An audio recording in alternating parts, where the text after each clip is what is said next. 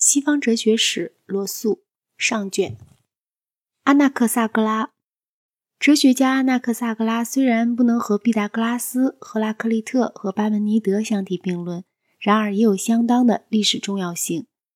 他是伊奥尼亚人，并且继续了伊奥尼亚的科学与理性主义的传统。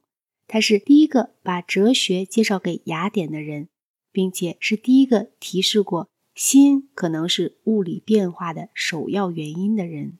他约当公元前五百年生于伊奥尼亚的克拉佐美尼，但是他的一生大约有三十年是在雅典度过的，约当公元前四百六十二到前四百三十二年。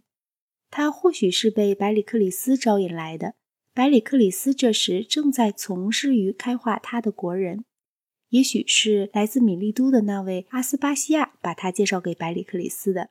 柏拉图在《费德罗》篇中说过。百里克里斯似乎和阿纳克萨格拉很相投。阿纳克萨格拉是一位科学家，百里克里斯保究了有关天上事物的理论，并在获得了关于质与瘀的真正性质的知识之后，那正是阿纳克萨格拉所谈论的主要事物，就从这个源泉里汲取了一切足以提高他自己演说艺术的东西。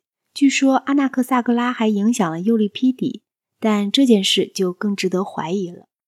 雅典公民们也像其他时代和其他地方的其他城市公民一样，对于企图介绍进来一种比他们所习惯的文化更高一级的文化的那些人，表现了一种敌意。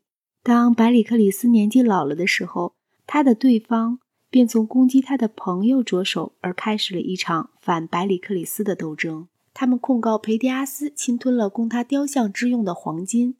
他们通过一条法律。允许人揭发那些不奉行宗教并宣扬有关各种天上事物的理论的人，在这条法律之下，他们就检举了阿纳克萨格拉。他被控为宣扬太阳是一块红热的石头，而且月亮是土。究竟发生了什么事情，我们还不能确定，只知道阿纳克萨格拉必须离开雅典。似乎很可能是百里克里斯把他救出监狱，设法使他离去的。他回到伊奥尼亚，创设了一个学校。按照他的遗嘱，他的继承就定为学生们的假日。阿纳克萨格拉认为，万物都可以无限的分割，哪怕是最小的一点物质，也都包含着各种元素。事物所表现的，就是它们所包含的最多的东西。这样，例如万物都包含一些火，但是唯有当火的元素占优势时，我们才能称它为火。像恩培多克勒一样，他也提出反对虚空的论证。他说。滴漏或者吹得鼓起来的皮，就说明了似乎是一无所有的地方也还是有空气的。他和他的前任不同，他认为心也是参与生活体组成的实质。他把它们和死的物质区分开来。他说，每一事物里都包含有各种事物的一部分，只有心除外。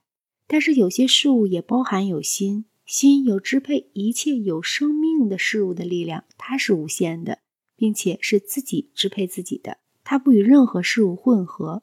除了心而外，每一件事物，不管是多么小，都包含着一切对立面的一部分，诸如热与冷、白与黑。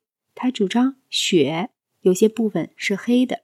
心是一切运动的根源，它造成一种旋转。这种旋转逐渐地扩及于整个的世界，使最轻的事物飘到表面上去，而最重的则落向中心。心是一样的，动物的心也和人的心是一样的善良。人类显而易见的优越性就在于它有一双手的这一事实。一切表面上智力的不同，实际上是由于身体的不同。无论是亚里士多德，还是柏拉图笔下的苏格拉底。都埋怨阿纳克萨格拉在介绍了心之后，却没有把它加以运用。亚里士多德指出，他仅仅是介绍了心作为一种因，因为他并不知道有别的因。凡是他能够的地方，他处处都做出机械的解释。他反对以必然与偶然作为事物的起源。然而，他的宇宙论里也没有天意。关于伦理或宗教，他似乎想的并不多。或许他是一个无神论者，像他的检举者所说的那样。除了毕达哥拉斯以外，所有他的前人都曾影响过他。巴门尼德对他的影响，正像是对恩培多克勒的一样。在科学方面，他有很大的功绩。第一个解释，月亮是由于反射而发光的人就是他。虽说巴门尼德也有过一段很晦涩的话，暗示着巴门尼德也知道这一点。阿纳克萨格拉提出了月食的正确理论，并且知道月亮是位于太阳之下的。他说，太阳和星都是火质的石头，但是我们并不感觉到星的热力，是因为它们距离我们太遥远了。太阳比伯罗奔尼苏还要大，月亮上有山，并且有居民。据说阿纳克萨格拉出于阿纳克西美尼学派。他显然无疑地保存着奥尼亚人的理性主义和科学的传统，在他的思想里，人们找不到那种对伦理与宗教的偏好。那种偏好从毕达哥拉斯学派传到了苏格拉底，从苏格拉底又传给了柏拉图，便把一种蒙昧主义者的偏见带进了希腊哲学里面来。他似乎不完全是第一流的，但是作为第一个把哲学带给雅典的人，并且。作为塑造了苏格拉底的影响之一，它还是重要的。